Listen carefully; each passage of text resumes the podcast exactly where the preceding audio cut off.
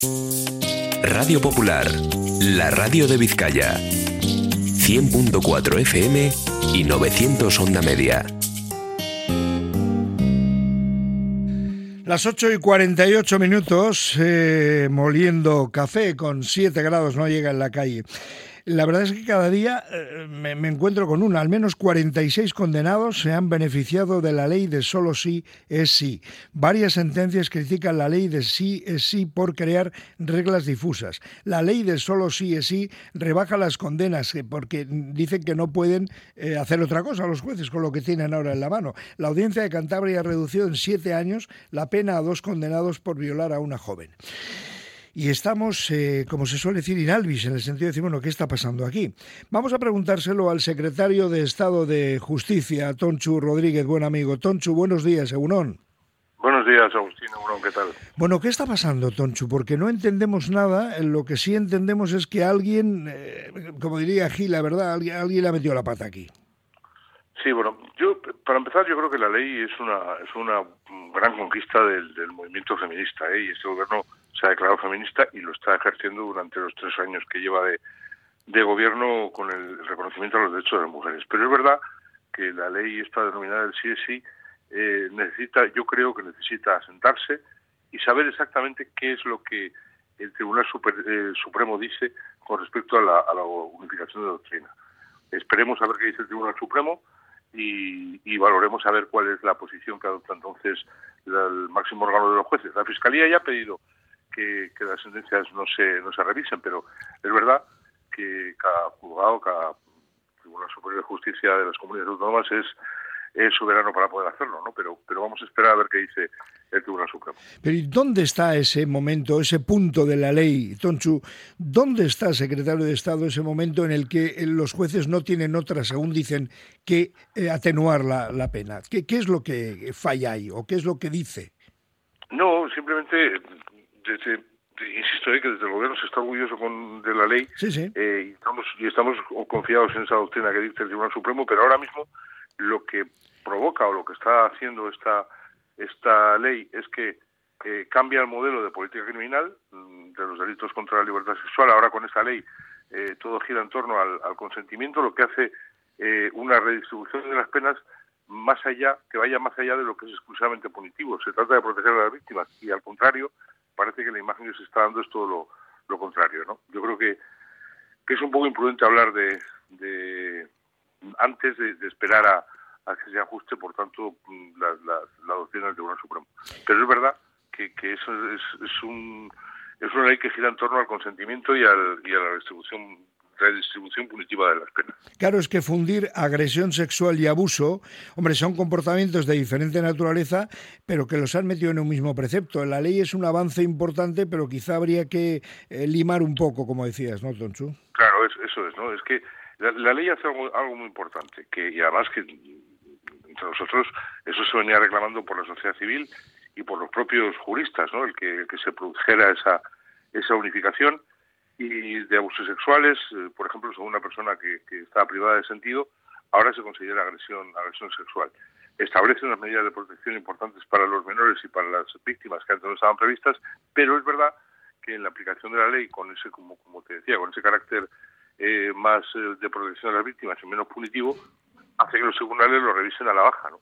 Uh.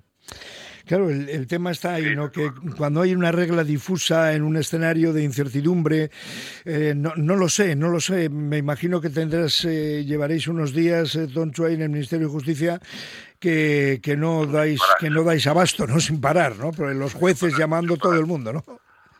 Un sin parar. Los, la ley de, de, de sí, sí, la ley de trata, eh, en fin, es un, un sin parar que, que, efectivamente estamos esperando a que se unifique la doctrina.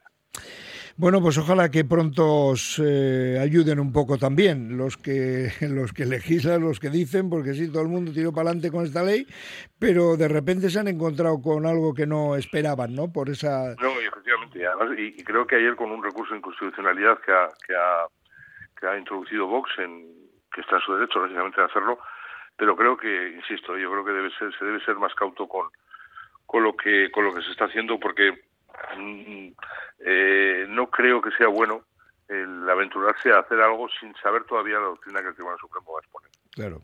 Oye, Tonchu, antes de terminar, tú que has sido eh, alcalde de Baracaldo, tú que has sido senador, que has eh, ahora secretario de Estado de Justicia, ¿no te parece que se está elevando demasiado el tono, que se está perdiendo el buen gusto, que se está oyendo auténticas barbaridades en el Congreso? Lamentable. Me parece, me parece lamentable, ¿no? Es curioso que, que, el Congreso de Diputados y el Senado, que debe ser el templo, el templo de la democracia, que es que es donde está la representación popular, en vez de primar el entendimiento, prime el, prime cabreo, prime la bronca, prime el mal gusto, prime los insultos. Eh, yo creo que hay que hablar más y, entre nosotros escucharnos más y, dejar de dejar de insultar. No hay líneas rojas que, que parlamentariamente no se pueden no se pueden cruzar, ¿no? Y a mí el de verdad te lo digo sinceramente, Agustín, yo creo que el miedo que me da es que eh, hay grupos que, que pretenden sacar crédito de, la bronca. Yo lo veo eh, igual que el resto de ciudadanos en, la, televisión y, eso pues puede hacer que, quiten a los ciudadanos eh, el interés o el, poco o el mucho interés que tienen por la política eh, que mm, hagan que, no se crean las instituciones. En fin, yo creo que no es bueno para nadie y, mucho menos en el templo de, de, la democracia. ¿no?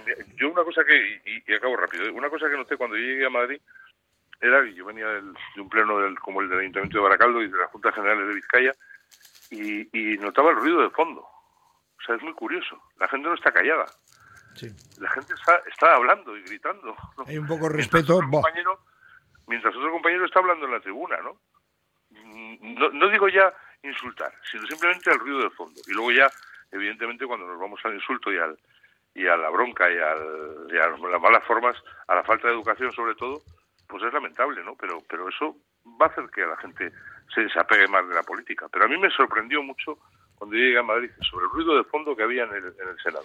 Sin ninguna duda, y los que quieren volver al 36, según decían ellos, a grito pelado en la calle, ¿no? Yo no sé qué es lo que buscan exactamente, pero la mala educación se ha instalado ahí y de algún modo hay que pararlo. Esto hay que pararlo porque no puede ser que, al final, a ver si va a ser que luego salen y se van a tomar unos vinos, pero desde luego la, sensación del ciudadano ya no es perder, es una sensación casi de asco, Tonchu, diciendo, pero ¿qué andan estos? O sea, pero, pero ¿cómo se pueden hablar así entre ellos? ¿No? sé, que son, representantes míos en, en algún caso, ¿no?